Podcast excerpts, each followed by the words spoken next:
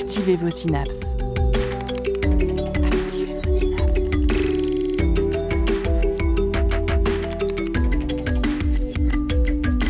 Poussez la porte du labo des savoirs et entrez dans un monde de science et d'expérience. C'est le labo des savoirs. En 2019, la France comptait seulement 30% de directrices de recherche. 30%, c'est aussi la proportion de filles en option maths expertes en terminale en 2021. Dans de nombreuses disciplines scientifiques et à plusieurs niveaux d'études, la parité n'est pas observée. Quels sont les freins pour atteindre une représentation égale des femmes et des hommes dans les carrières scientifiques? Quelles actions mettre en place dans les écoles pour permettre l'accès aux sciences pour toutes, mais aussi dans les laboratoires de recherche pour trouver des femmes aux postes les plus élevés? Le 11 février dernier, comme tous les ans, c'était la journée internationale des femmes et des filles en sciences. Une journée marquée par des actions de sensibilisation à la parité femmes-hommes au sein des disciplines scientifiques qui sont menées par divers instituts de recherche, laboratoires et universités, mais aussi par l'UNESCO qui œuvre pour l'accès à l'éducation de toutes les femmes et filles dans le monde. Alors même avec quelques jours de retard au Labo des Savoirs, il est toujours temps d'en débattre avec Sophie Conchon, directrice de recherche INSERM au CR de TI et responsable Pays de la Loire de l'association Femmes et Sciences, ainsi que Béatrice Marticorena, directrice de recherche CNRS au LISA et coprésidente du comité parité égalité au CNRS une émission enregistrée au Muséum de Nantes Métropole dans le cadre de ces conférences étonnantes qui ont lieu une fois par mois et dont vous pouvez retrouver toute la programmation sur leur site internet. Une émission qui a connu quelques soucis techniques que nous vous prions de nous pardonner et qui, nous l'espérons, ne gâcheront pas votre écoute. Bonne émission au Labo des Savoirs. Tu aimes les sciences et tu cherches un bon prétexte pour aller rencontrer celles et ceux qui la font? Tu as envie d'écrire et de prendre le micro pour parler de science, de toutes les sciences? Nous sommes à ta recherche. Le Labo des Savoirs recrute des étudiants et des étudiantes pour renforcer son équipe. Pousse les portes du labo et rejoins-nous. Je suis Sophie Conchon euh, et donc je suis la représentante de l'association Femmes et Sciences pour la région Pays de la Loire. Donc cette association a été euh, créée euh, dans les, au début des années 2000 euh, par des femmes scientifiques de tous horizons. elle compte actuellement plus de 400 voire 450 adhérentes, membres partout en France. Et les missions principales de, l'association sont de promouvoir les sciences chez les femmes et d'inciter les jeunes et les filles plus particulièrement à s'engager dans des carrières scientifiques et techniques. Donc Béatrice Marticorena, je suis coprésidente du comité parité égalité du CNRS. Donc c'est un comité qui est composé euh, de deux membres de chaque institut du CNRS et dont euh, le comité est en lien direct avec la direction du CNRS et l'objectif c'est d'être force de proposition euh, pour des mesures qui concernent la parité et l'égalité au CNRS on travaille avec euh, la mission pour la place des femmes au CNRS qui a été créée en 2001, euh, qui euh, fait un travail de, constat, de mise en place d'indicateurs de suivi de la parité, qui fait aussi de la recherche sur la parité sur le genre. Donc c'est le, bras armé du CNRS en la matière. Et la mission pour la place des femmes a également mis au point le plan d'action du CNRS et au comité parité égalité. En plus de faire des propositions, on veille et on, évalue euh, l'efficacité des actions qui sont mises en place au CNRS. Et j'ai oublié de dire que nous sommes donc un homme et une femme à la tête de ce comité qui est également paritaire. Le son des sciences au labo des savoirs.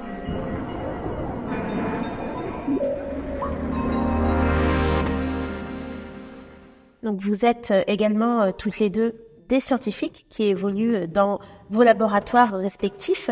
Euh, est-ce que vous avez euh, peut-être dans votre carrière ou euh, même pendant vos études été confronté à des stéréotypes ou à des, des représentations des métiers scientifiques qui finalement ne correspondent pas forcément à votre réalité? Alors, en ce qui me concerne, je veux dire, quand j'ai choisi de faire des études scientifiques, je me suis bien rendu compte qu'on n'était pas aussi représenté que les garçons à l'université. Euh, le laboratoire dans lequel euh, je travaille et où j'ai été recrutée, quand je suis arrivée, il y avait deux femmes et du coup, quand j'ai été recrutée, on a augmenté de 50% les effectifs féminins, ce qui était un score fantastique. Euh, et aujourd'hui, on est un laboratoire de 150 personnes et au niveau des permanents, on est à parité, euh, sans que ce soit vraiment l'effet d'une action ou d'une politique euh, volontaire, mais il faut croire qu'il y a un climat dans ce laboratoire qui est euh, tel que les étudiantes euh, se sentent à l'aise pour venir faire une thèse chez nous, pour ensuite candidater, et on arrive à ce résultat. Avec un léger biais encore sur le, les rangs A, en fait, euh, où on n'est pas encore à parité. Donc les rangs, A, c'est euh, c'est les grades euh, supérieurs en termes de, de, hiérarchie dans la recherche. À l'université, on est au départ maître de conférence et ensuite professeur. Au CNRS, l'équivalent, c'est chargé de recherche et directeur, directrice de recherche. Donc on a évidemment un peu moins de femmes euh, directrices de recherche ou professeurs des universités, avec un, aussi un petit effet d'âge évidemment, parce qu'on s'est mis à recruter des femmes plus récemment. Euh, on a un stock d'hommes qu'il faut du temps pour euh, compenser. Je pense que là où j'étais le plus confrontée à une espèce de, de cliché, de stéréotype, c'était pendant mon, mon stage post-doctorat, donc après ma thèse, où je suis partie travailler pendant trois ans dans un laboratoire en Angleterre où euh, j'étais dans un, une équipe de recherche qui était dirigée par euh, un homme qui euh, clairement une fois m'a dit que pour lui il était évident que les femmes étaient beaucoup moins douées que les hommes pour faire de la recherche. Le laboratoire dans lequel j'étais était un laboratoire d'une très grande renommée et un autre euh, stéréotype c'est que en fait euh, ce laboratoire a eu quatre prix Nobel euh, plus que ça en fait. Mais quand j'y étais, il y en avait quatre qui étaient encore là, et c'était tous des, des, hommes en fait. Est-ce que c'est quelque chose qui démarre même de depuis le collège ou au lycée, euh, de peut-être instiller ou faire comprendre aux filles qu'elles n'ont pas forcément leur place? Ça, ça, ça, commence même plus tôt que ça en fait. Hein. Si vous demandez à, à des enfants de dessiner ou de vous représenter un scientifique, présente un homme, plutôt avec une barbe, avec une blouse blanche, avec des lunettes, euh, avec euh, des instruments bizarres autour de lui. Voilà, il s'occupe pas forcément de sa famille, pas forcément de ses enfants. C'est un stéréotype qui commence très jeune en fait. On demandait à des garçons et des filles de reproduire une figure. Quand on dit euh, que c'est de la géométrie, euh, bah, les filles réussissent pas très bien. La même figure, si on dit que c'est du dessin, les filles réalisent très bien la figure, voire même mieux que les garçons crée cette idée que c'est pas fait pour elles et que elles ne vont pas réussir. Donc ça, ça s'appelle la menace de stéréotype en fait, ce, phénomène-là. Il bloque une partie du cerveau euh, au moment du test en fait.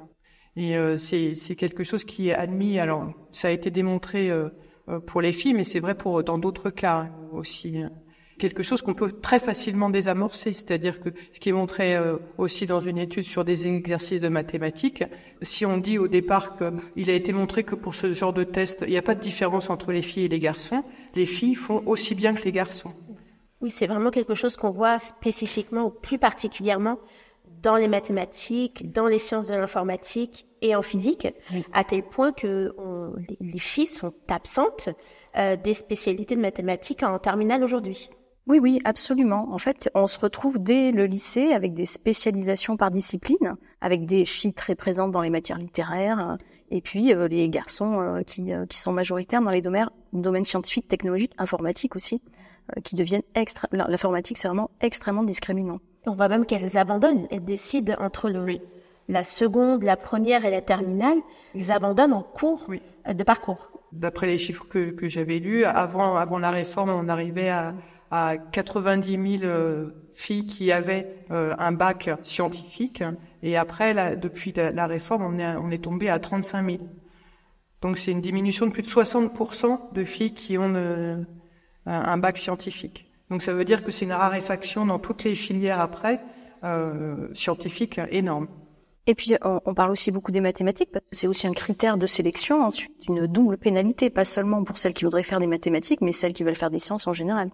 Surtout qu'on présente souvent l'orientation, le choix des spécialités euh, comme un choix personnel, comme un choix de préférence, euh, comme si les filles préféraient ne pas faire de mathématiques. Oui, en fait, euh, en fait elles préfèrent pas, c'est-à-dire qu'on leur donne pas vraiment le choix. C'est que depuis toute petite, déjà, en gros, euh, on leur dit les, les, maths, la physique, c'est les sciences dures, c'est pour les hommes, quoi. Donc Le lycée, c'est quand même un moment où les, les adolescents, euh, où ils s'identifient et, euh, et, ils ont besoin, par rapport à leur père, de, de s'identifier. Bah, pour les filles, le fait d'être euh, angoissée par les maths ou le fait d'être pas bonne en maths, ça fait partie en fait de l'identité féminine. Et, et malheureusement, c'est comme ça qu'elles vont aller vers un, un abandon des maths dès la, dès la seconde. C'est une forme d'autocensure? Alors on peut dire que c'est euh, une autocensure ou alors c'est une censure qui est euh, un peu imposée par euh, la société en fait, parce qu'elles n'ont pas vraiment le choix quoi. c'est, Parce qu'on observe par la suite dans les carrières dans l'enseignement supérieur et la recherche, dans les entreprises, surtout des hommes, donc il y a déjà une division genrée du travail. Ah, mais tout à fait, les représentations, oui. Je veux dire, les métiers, la robotique, l'informatique, c'est c'est pour les hommes. Hein. Et puis euh, le soin, euh, la biologie éventuellement dans les sciences, les lettres, les langues, c'est pour les filles. Hein. Pourtant, les, les, femmes sont euh, majoritaires en, en, termes de diplômés dans l'enseignement supérieur. Euh, et pourtant, on ne les retrouve pas à des postes. Oui. C'est, en, en, moyenne, elles, ont, elles sont plus nombreuses à avoir le bac, elles ont plus de mentions, elles sont plus nombreuses à faire des études supérieures à cause aussi de cette différenciation par discipline dans les domaines scientifiques. On ne les retrouve pas et on en perd à chaque étape euh, au fur et à mesure qu'on augmente dans les études et ensuite qu'on augmente dans les carrières. Est-ce qu'il y a une grande disparité entre les disciplines, euh, même scientifiques, euh, entre euh, entre les sciences de la vie, euh, médecine, les maths, la physique? On n'observe pas les mêmes proportions? Si on prend à l'université, par exemple, tout ce qui est paramédical et social, c'est il y a 83% de, de, filles.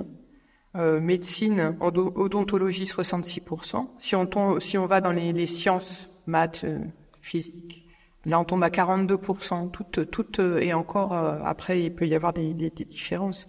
Et une autre chose aussi, je trouve qui est intéressante, c'est le fait que après le bac, euh, au moment de parcoursup, euh, les filles vont beaucoup moins tenter d'aller dans les dans les filières euh, sélectives, c'est-à-dire qu'on retrouve beaucoup plus de garçons dans les en classe prépa ou dans les écoles d'ingénieurs à prépa intégrée. Euh, classe prépa scientifique. Classe prépa scientifique. Oui, pardon. Oui. Dans les IUT, dans, pour les DUT, BUT, il y a que 40% de, de, de, de filles. Euh, donc il y, y a là aussi une, une différence euh, importante. Est-ce qu'on voit tout de même une évolution ces dernières années par rapport à, à cette proportion avant de peut-être récupérer euh, les dommages qui ont été faits par la réforme euh, du lycée? Oui, moi j'avais vu des, des, chiffres d'un rapport qui avait été fait en, en 2019 euh, qui disait que la proportion par exemple de filles en terminale S était de 47% et en 94 elle était de 40. Donc il y a 7 points de gagné euh, en un peu plus de 10 ans. Donc il y a une augmentation, mais on voit que ces augmentations, elles sont quand même euh, là on gagne 5-10 points par 10 ans. Donc ça veut dire que la parité, euh, l'horizon, l'horizon est loin en fait pour euh, pour avoir du 50%. Les freins sont encore nombreux. Oui, et puis il y en a, euh, on en parlait tout à l'heure. C'est vrai que même au cours de, du, du, cursus universitaire, en fait, euh, on en perd des filles encore dans les filières. Donc ça aussi, ça fait partie de ce qu'on appelle le tuyau percé, où euh, en fait, euh, et pour ça, c'est vrai qu'il faut mettre en place des choses pour arriver à non seulement augmenter le recrutement au départ, mais une fois qu'elles y sont aussi, arriver à les maintenir et à faire qu'elles qu'elles qu'elles poursuivent dans la voie qu'elles ont choisie. Et une fois, si tout se passe bien, qu'elles arrivent dans le milieu de la recherche, euh, est-ce qu'on observe encore une diminution des effectifs ou on se rapproche de la parité? Est-ce qu'on peut le régler? Euh, Sur les du CNRS, en moyenne, on a 40% de doctorantes, on va dire quand on regarde les personnels euh, de la recherche, les chercheurs, chercheuses, hein, on est à 35%. Et quand on passe au directeur, directrice de recherche, on est à 20%. On est encore une fois sur ce système du tuyau percé où avec, à partir d'un flux d'entrée euh, donné, de toute façon, au fur et à mesure qu'on progresse, on perd en ligne. C'est-à-dire qu'à chaque fois qu'il y a des étapes euh, sélectives, des concours, euh, on il y a la sélection, effectivement. Sur les recrutements, il y a des biais. Aujourd'hui, on demande pour candidater sur un poste de chercheur, sur un poste de maître de conf, on demande quand même un parcours qui est long, qui est difficile, où il faut après sa thèse, séjour à l'étranger, faire un postdoc, montrer qu'on a eu énormément de publications. Donc un système compétitif. Tous les systèmes compétitifs de ce type sont en défaveur des femmes. c'est aussi des âges où les femmes commencent à se poser des questions parce que quand on finit sa thèse, on a au minimum 25, 27 ans. D'avoir une famille, d'avoir des enfants, ben ça c'est pas très compatible avec ce qui est demandé avant même d'avoir un poste permanent euh, en recherche. Il y, a des, il y a des études qui montrent que euh, le fait d'avoir des enfants, donc la maternité, euh, diminue la productivité scientifique des femmes en comparaison à des hommes qui sont pères ou à des femmes qui n'ont pas d'enfants. Alors, quand on parle de productivité scientifique, il faut savoir qu'en fait, on est évalué ou noté ou euh, classé par rapport à, aux articles qu'on écrit. Donc en gros, c'est ça, c'est le nombre d'articles qu'on a écrits et la, valeur de, ces articles. Et donc, euh, si on a des enfants, eh ben, on publie moins, on a moins de, de, de publications. Et euh, le problème, c'est que c'est le critère majeur qu'on utilise dans la sélection, euh, de, dans les concours pour les pour les postes. Et donc, c'est le genre de choses qu'il faut modifier, ne pas faire rentrer que ce critère-là, pondérer par rapport à d'autres qui peuvent être tout aussi intéressants et compatibles, par contre, avec des, des, des. Donc, le système actuel de la recherche française, j'imagine finalement de la recherche européenne et pas même mondiale, euh, ne permet pas une équité dans les évolutions de carrière entre hommes et femmes. Alors en fait, il y a de plus en plus de systèmes de contrôle. Euh, donc, par exemple, je cite l'exemple du CNRS puisque je suis au comité parité euh, égalité du CNRS. Il y a des consignes qui sont données dans les jurys de recrutement et des référents parité égalité qui veillent à ce qu'il n'y ait pas de biais euh, et qu'il n'y ait pas de dérive dans la sélection des candidates au recrutement à la promotion et de s'assurer que les personnes recrutées soient en proportion compatible avec le, le, vivier, et pareil pour les promotions. Euh, donc il y a ces systèmes de contrôle qui sont effectifs. Dans les, hum, instances européennes, euh, l'autre chose aussi, qui, on, parlait de, nos débuts, enfin je parlais de mes débuts de carrière. Moi j'ai passé ma thèse devant un jury euh, masculin. Euh, j'ai été recrutée par un jury qui était vraiment pas paritaire euh, dans mon souvenir.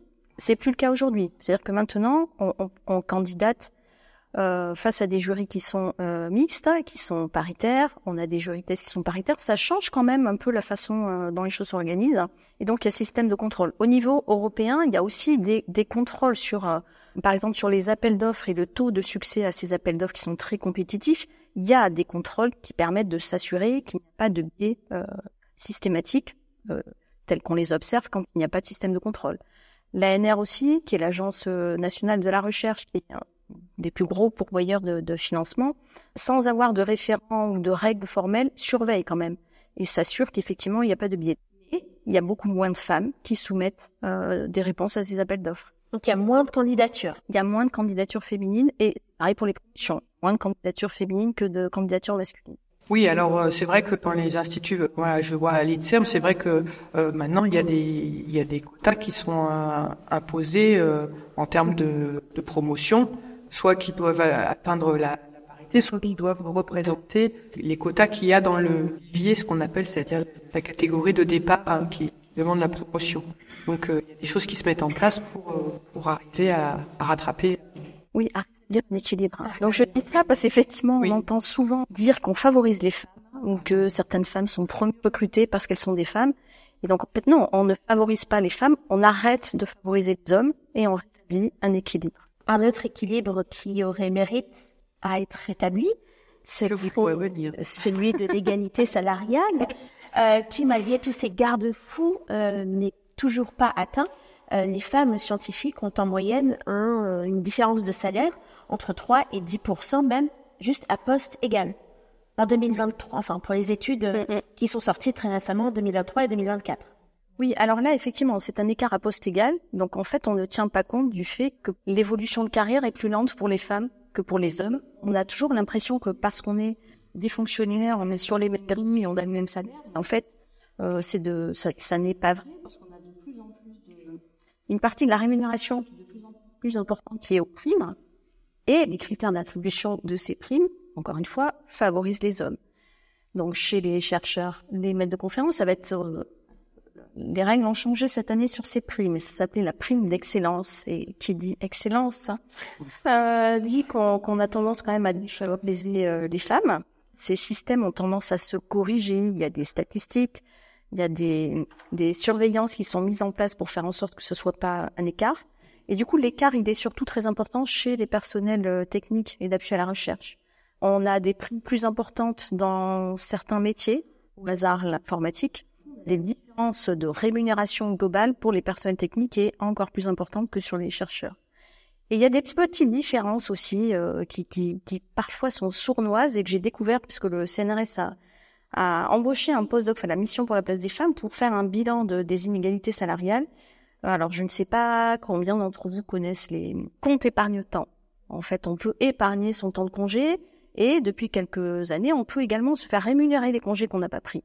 Eh ben, les femmes prennent tous leurs congés, sans doute parce qu'elles ont euh, beaucoup de choses à faire en dehors de leur travail, et les hommes non, et les hommes peuvent se faire payer des jours de congé, et donc voilà, notamment pour les chercheurs, c'est un, facteur de différence qui est assez euh, important. A des différences qui sont nombreuses, et est-ce que ça rejoint aussi cette idée que euh, les missions des chercheuses et des personnels de recherche femmes diffèrent un petit peu de celles des hommes, dire qu'elles ne font pas que de la recherche et de l'enseignement, mais souvent toutes les tâches annexes qui peuvent exister dans les labos leur incombent. Oui, c'est ça, oui. Et qui ne sont par, par contre pas valorisées du tout. Pas valorisées. Oui.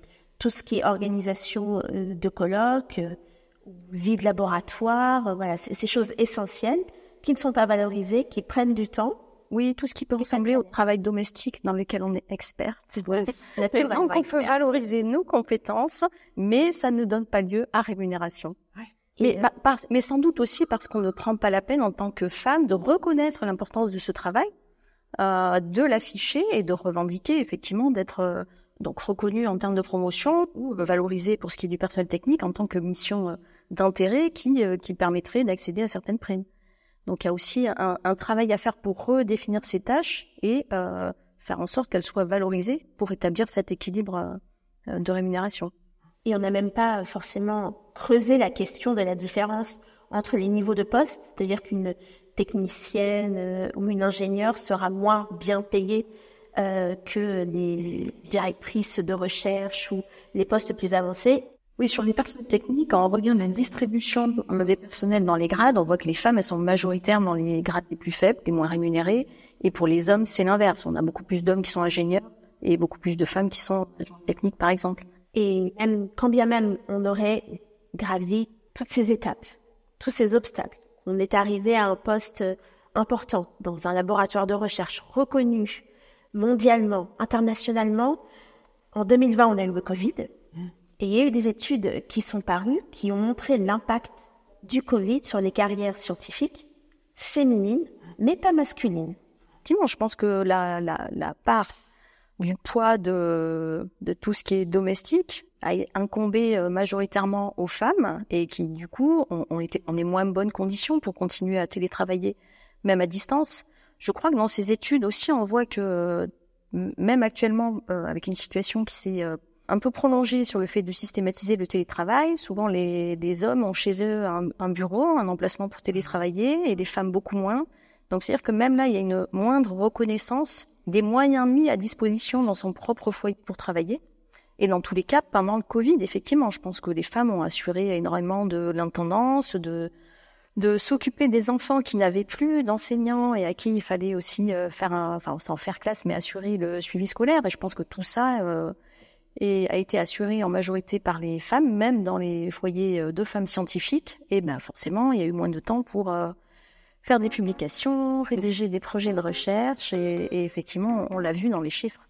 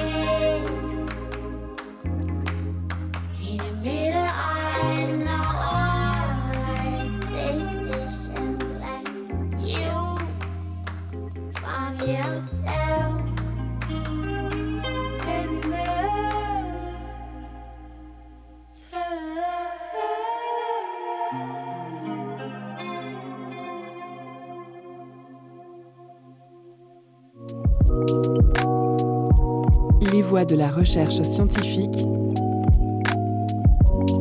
au Labo des Savoirs. Oui, alors si on parle de l'école, en fait, euh, l'un des premiers rôles modèles, quand même, c'est la maîtresse. hein. Et euh, il se trouve que les professeurs des écoles, en termes de formation, la, majorité viennent de, de, de, formations euh, littéraires plutôt, hein, ou, en tout cas sciences humaines et sociales. Et euh, dans la formation euh, des professeurs des écoles, pour l'instant, en deux ans, ils n'ont que 13 heures de formation en physique, 13 heures de formation en sciences de la vie et de la Terre, et euh, 13 heures en technologie. Donc ça fait 39 heures pour tout ce qui est science. Et ça, ça veut dire connaître le cursus de, de tout ce qu'il y a à apprendre aux enfants de la maternelle au CM2, donc juste déjà le corpus, et en plus toute la didactique de savoir comment apprendre ça aux enfants. 39 heures. Alors que ce qui est démontré, c'est qu'il faudrait 90 heures pour chacune de ces matières. Donc, euh, le problème, c'est qu'il y a des maîtres et des maîtresses qui se retrouvent euh, en situation bah, devant leur classe. Ils n'ont pas de formation scientifique, ils savent pas comment faire, et donc ils y vont à reculons. Et ça, en fait, les enfants, ils le sentent très bien. Et, donc, la petite fille qui voit sa maîtresse qui euh, n'est pas forcément très à l'aise, et c'est pas de sa faute, avec euh, une expérience ou une démarche scientifique, eh ben, elle va se dire que non, finalement, c'est pas c'est enthousiasmant, elle n'a pas tellement envie de faire ça non plus. Donc voilà, ça c'est pour moi le premier rôle modèle sur lequel il faudrait euh, travailler. J'ai en tête une étude dont je me souviens pas l'auteur, mais où il y a eu des observations comme ça sur un, enseignant euh, scientifique et les- l'observateur a constaté qu'effectivement, il euh, l'interrogeait pas de la même façon les garçons et les filles, en donnant un peu plus de temps aux garçons, en- n'ayant pas le même type d'attente vis-à-vis des filles que vis-à-vis des garçons. Et donc ça aussi, ça conditionne euh, ce que les ce que les élèves pensent qu'on attend d'eux et les, renforce dans des euh, stéréotypes. Et je crois que l'instituteur de l'étude était lui-même extrêmement surpris, puisqu'il a accepté de faire cette étude. Il était de bonne volonté et convaincu euh, de ne pas être euh, de ne pas être biaisé par ce genre de choses. Et, il a bien constaté qu'il l'était euh, aussi.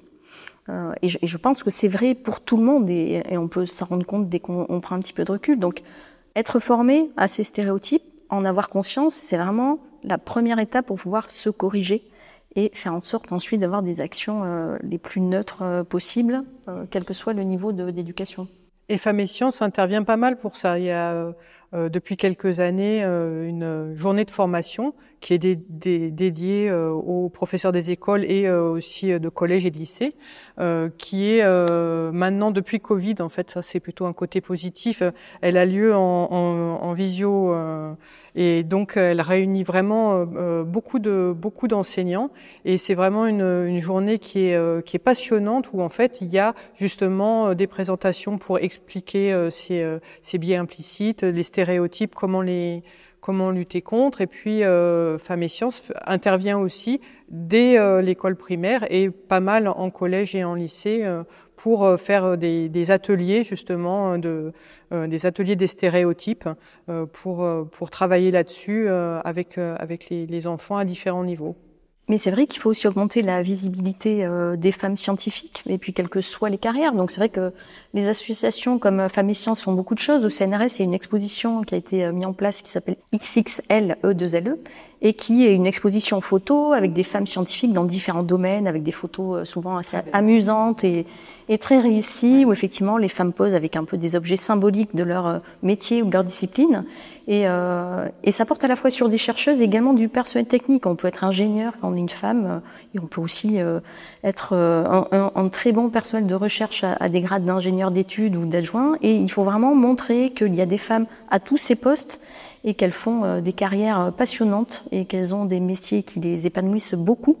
Et donc montrer quand même aussi le côté très. Donc là, on a été vraiment très rébarbatif avec des choses négatives, mais c'est vraiment un métier passionnant, même pour les femmes. Et donc montrer aussi ce côté très positif et le fait qu'on peut s'épanouir dans ces métiers, c'est aussi quelque chose d'important. Et pour revenir sur le rôle modèle, euh, il y a une étude qui a été, euh, euh, publiée avec une méthodologie vraiment très rigoureuse et qui compare en fait des classes dans lesquelles il y a eu des interventions de, femmes euh, modèle donc euh, à d'autres classes de ce, c'était seconde seconde à terminale je crois où il n'y en a pas eu. Et puis ils ont après en fait accompagné ça de questionnaires pour arriver à, voir ce que ça faisait. Et en fait c'est une démonstration euh, chiffrée et euh, que, ça que ça fonctionne que ça a un effet bénéfique.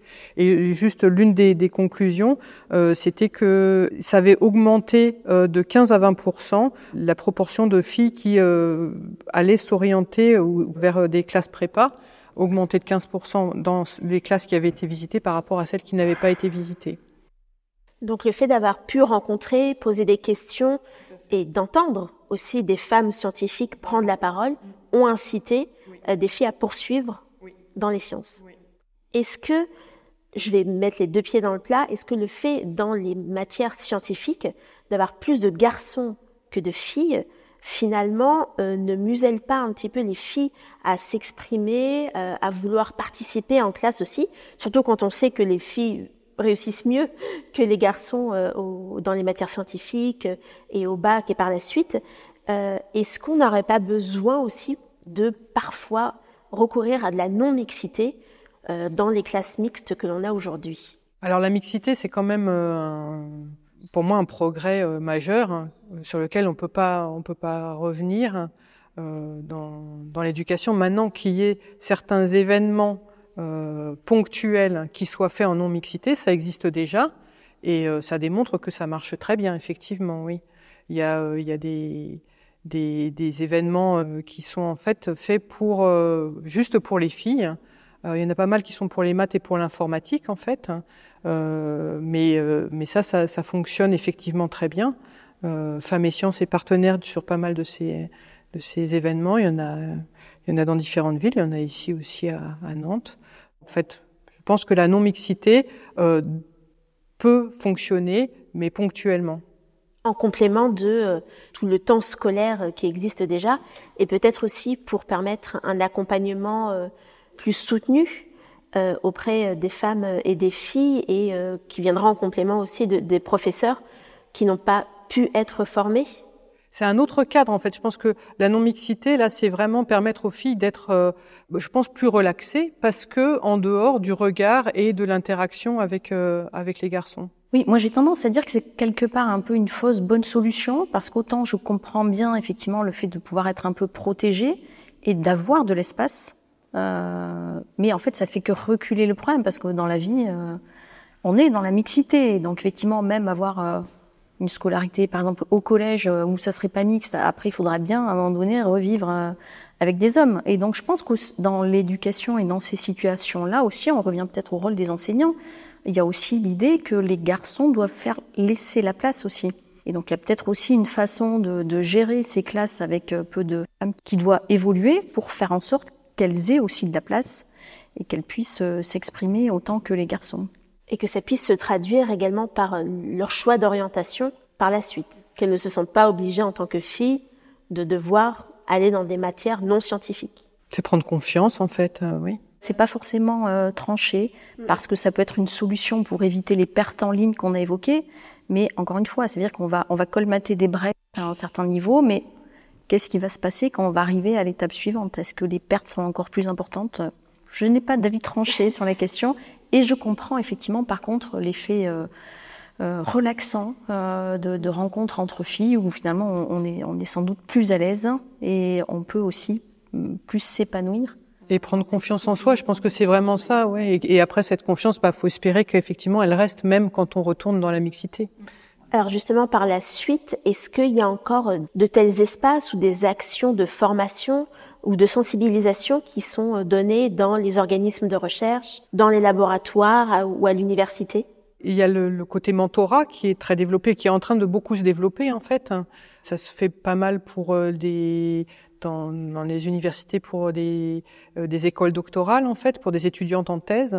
Et en fait, le mentorat, euh, c'est euh, permettre d'avoir euh, une mentor, donc avoir quelqu'un qui, qui, a une, une, une, attention particulière, mais qui n'est pas du laboratoire dans lequel on travaille, donc qui est extérieur. Mais c'est pas seulement ça, c'est aussi en fait profiter de d'événements où on se retrouve à plusieurs, où on peut discuter de, de, de ces problématiques. Donc c'est un soutien, c'est un réseau euh, de, oui, de soutien, et puis rencontrer euh, euh, d'autres femmes aussi qui peuvent parler de leur carrière, etc. Donc, Oui, alors le, effectivement, le, le, mentorat, c'est quelque chose qui se développe et qu'on qu'on essaye aussi de déployer pour les jeunes chercheuses, pour qu'effectivement, dans ce système très codifié des attentes pour les évolutions de carrière, elles soient effectivement le mieux orientées possible pour construire leur carrière, construire leur dossier, pour avoir une évolution de carrière euh, équivalente à celle des hommes. Euh, et après, je le, je le, redisais, au niveau des recrutements et des concours, euh, tous les jurys sont formés au biais de genre et de, aux stéréotypes, ont des référents parité, égalité. Donc ça veut dire que sur la question des recrutements, des promotions, il y a, y a un vrai contrôle et du coup un vrai effet euh, sur les taux de recrutement, les taux de promotion qui ont été vraiment très significativement corrigés euh, par rapport à, à, à, il y a dix ans par exemple. Euh, il y a des actions également de sensibilisation de tous les directeurs, directrices d'unité. On leur propose également ces, formations au biais, euh, au biais aux stéréotypes. Euh, et l'idée, c'est aussi que tous les jurys de recrutement aient ce type de formation et également des informations sur l'état du vivier. Parce que sur les concours CNRS où c'est plusieurs postes qui sont attribués à la fois, on peut effectivement en compter qu'on a mis tant d'hommes, tant de femmes. Quand il y a un poste attribué, faire Respecter la parité, évidemment, c'est plus compliqué parce qu'on va pas couper les postes. Mais donc avoir avant les concours euh, l'information sur l'état du vivier, l'état de la parité dans le secteur, ça permet d'intégrer cet élément-là euh, dans les recrutements et les choix qu'on va faire, euh, même quand il s'agit d'un poste. Et donc voilà, ce que je veux dire, c'est qu'au niveau du CNRS, pour cette histoire de tuyau percé, au moins pour ce qui relève de des responsabilités du CNRS, on essaye de colmater les fuites à chaque niveau. Le point qui échappe encore à ça, c'est l'accès aux fonctions les plus hautes, où effectivement on est aussi sur des plus petits nombres, on est sur du, euh, poste à poste, et c'est plus compliqué. Et dans tous les cas, on reste limité par le flux d'entrée. Euh, en moyenne au CNRS, on a 30-40% de femmes candidates, euh, et donc on, ne peut pas faire plus que ça si on n'a pas plus de candidates. Donc on revient à l'idée qu'il faut vraiment agir euh, également sur le vivier, sur la formation scientifique. Est-ce qu'il faut conditionner, euh, par exemple, les, attributions de, de, projets de recherche ou de financement à, sinon, la parité, parce qu'elle est difficile à être observée vu le vivier, mais que au moins cette proportion puisse être respectée afin de, de rétablir un petit peu l'ordre et l'équilibre. C'est très compliqué, en fait, euh, parce que ça dépend de, de, qui fait les demandes. Et déjà, s'il n'y a pas une parité euh, dans les demandes, c'est compliqué de d'imposer dans, le, dans les résultats des, des, des financements. Donc, euh... donc ça peut le, la solution envisagée de forcer une espèce de discrimination euh, positive pour rétablir un équilibre est difficilement applicable. Pour les financements, moi je, je pense que c'est très compliqué à mettre en place. Après, moi je dis au niveau des, des, des financements européens et de l'ANR, le principal problème, vraiment, le fait que les femmes ne soumettent pas autant de projets que les hommes. Et donc, ça rejoint un peu euh, d'avoir un suivi du mentorat pour les carrières des femmes. C'est aussi, effectivement, euh, élaborer leurs propres projets de recherche, aller les soumettre et, ne pas euh, simplement participer aux projets de leurs collègues hommes, mais prendre le, le, leadership, comme on dit, et vraiment essayer de les mettre en confiance euh, pour qu'elles aillent elles aussi euh, candidater. Je crois qu'il y a quand même aussi une légère augmentation ces dernières années euh, des, des, taux de succès à l'ANR pour les femmes, justement sur les appels d'offres des jeunes chercheurs, jeunes chercheuses, où effectivement il y a une vraie augmentation. et donc ça veut dire que les, plus jeunes générations de femmes chercheuses ont moins de, de réticence ou ont peut-être mieux compris le système et hésitent moins à soumettre des projets. Et pour reboucler avec ce que disait Béatrice tout à l'heure, un des éléments importants, c'est la visibilité, de se faire connaître. Et donc pour ça, c'est vrai euh, le fait que euh, dans les, les colloques et les congrès, maintenant, on fasse très attention à la parité euh, des intervenants et des présentateurs, présentatrices, est, est, très important parce que ça permet justement à des jeunes chercheuses de pouvoir présenter leurs travaux plutôt que ce qu'elles pouvaient être, et donc de pouvoir se faire un réseau, de pouvoir être connues, et ce qui est un élément très important ensuite dans le développement de projets, le dépôt de projets pour avoir des financements, etc. Dans les actions du, CNRS, il y a euh, par exemple le fait de ne pas soutenir financièrement ou logistiquement de manifestations scientifiques où il n'y a pas des femmes à tous les niveaux et pas seulement dans le comité d'organisation, mais dans les, dans les présentations invitées, euh, dans les, les comités scientifiques que ce soit pas effectivement juste la logistique. L'accès au financement est un point important. On est aussi évalué sur notre production euh, en matière d'articles. Il y a des études qui montrent euh, que les femmes sont moins citées euh, de façon assez systématique. Euh, donc il y a aussi dans le fait d'être visible et, et de s'imposer, voilà, il faut encore gagner la reconnaissance euh, par nos pères masculins. Alors ça va pas aussi loin que l'effet Mathilda d'être moins cité, puisqu'on a quand même des publications avec des premiers auteurs femmes, et donc il y en a moins, elles sont moins citées. Donc ça aussi, c'est quelque chose sur, sur lequel il faut essayer de, de travailler et de, de, corriger. Donc il y a un véritable enjeu finalement de permettre euh, les conditions, les bonnes conditions pour pouvoir candidater à des postes à haute responsabilité, que ce soit sur la citation des articles, euh, sur les questions de visibilité ou de euh, celles qui portent les projets de recherche finalement. Tout à fait. Ça ne se situe pas que juste à la fin de l'entonnoir. Alors dans ces obstacles, je, je reviens là-dessus, j'ai un, un, esprit d'escalier, euh, toujours dans les mesures qui peuvent être prises. On a parlé de la maternité et c'est un vrai obstacle à l'évolution des carrières. Donc là aussi, il y a de plus en plus d'instituts au CNRS qui euh, mettent en place des aides pour le retour après un congé maternité.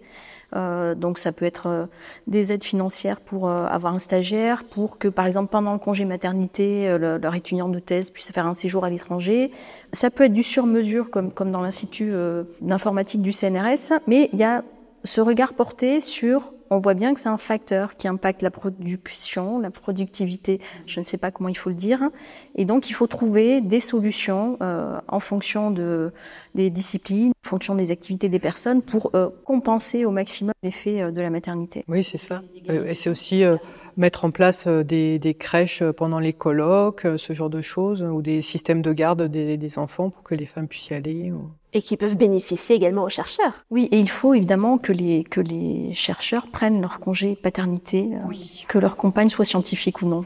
Donc, euh, que ce soit par euh, des formations, des actions de sensibilisation, des rapports qui sont menés pendant plusieurs années, on voit bien qu'il y a un, un, début de changement de mentalité ou du moins une volonté de faire changer les choses. Est-ce que ça suffit actuellement? Est-ce que diffuser des chiffres qui peuvent choquer. Le simple fait de dire qu'il n'y a qu'un quart euh, de femmes professeurs euh, d'université, euh, qu'il y a peu de femmes à des postes importants, de montrer des proportions de femmes premiers auteurs moindres, est-ce que ça suffit à engendrer une prise de conscience notamment dans les postes à haute responsabilité, les directeurs de recherche dans les laboratoires? Ça suffit, euh, bah, peut-être pas. En tout cas, c'est euh, hyper important de le faire.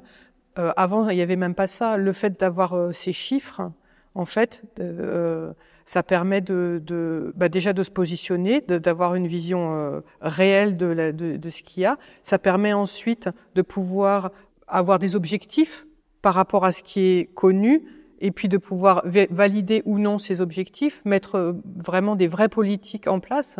Donc c'est euh, une étape euh, une étape indispensable. Est-ce que ça suffit euh... Il faut prendre des mesures, mais euh, donc je rappelle que les, les plans euh, d'action pour l'égalité sont des obligations de nos organismes depuis 2009. Et par contre, c'est vrai que les chiffres permettent effectivement de faire un état des lieux et surtout de surveiller l'évolution. Quand on a des chiffres, on voit que la situation effectivement s'améliore, mais ce qui est parfois un peu déprimant, c'est le rythme de l'évolution. Je l'ai déjà dit euh, tout à l'heure, imaginez qu'on va atteindre la parité dans 50 ou 80 ans, c'est pas c'est pas forcément la chose la plus enthousiasmante, mais en tout cas, euh, ces chiffres, ça permet de voir a un, vrai changement et que quand on prend des mesures, elles ont un effet. les, les, consignes données effectivement sur les, les taux de promotion, les taux de recrutement avec des cibles données en fonction du vivier, c'est un vrai effet et on voit la différence dans les chiffres. C'est un encouragement pour les femmes pour candidater et c'est un vrai vecteur de changement. Mais l'allure à laquelle ça va, effectivement, est, parfois euh, un petit peu déprimante. Un petit peu trop lente euh, à notre goût. Euh, est-ce que participer à, avoir plus de femmes dans l'enseignement supérieur et à des postes hauts passe aussi par un environnement plus sain de travail et on ne peut pas ne pas aborder la question des violences sexuelles et sexistes qui peuvent se passer et qui se passent aujourd'hui dans l'enseignement supérieur et de la recherche. Et de ce côté-là, ça bouge également depuis euh, quelques années. Avec ah, oui, alors ça, oui, alors ça bouge aussi. Encore une fois, c'est une obligation légale. Et donc il y a effectivement la mise en place de référents, alors qui sont euh, au CNRS c'est parité égalité, dans les universités ça inclut effectivement les, les, violences sexuelles et sexistes. Il y a des dispositifs de signalement qui sont mis en place par les universités, par le CNRS, donc avec des cellules d'écoute, et puis avec la prise en charge de signalement pour pouvoir déclencher des enquêtes et pour pouvoir ensuite euh, prendre des sanctions euh, si les, choses sont avérées. Mais c'est vrai que ces violences sexuelles euh, et sexistes, en fait, sont souvent représentées comme une pyramide en fonction de leur gravité. Et la, non-mixité, effectivement, se, retrouve dans les éléments du socle de cette pyramide, parce qu'effectivement, quand on est dans un, un, environnement très masculin, comme c'est le cas dans cette dans certaines disciplines, euh, ben, on se retrouve effectivement dans des environnements qui sont euh, vite, vite, vite sexistes et qui sont vraiment un, un terreau pour, euh, pour les violences sexuelles et sexistes. Et donc, effectivement, il y a des dispositifs qui sont mis en place parce qu'on comprend mieux pourquoi dans ces secteurs-là, même les femmes qui finissent par être recrutées ou à faire des thèses finissent par renoncer.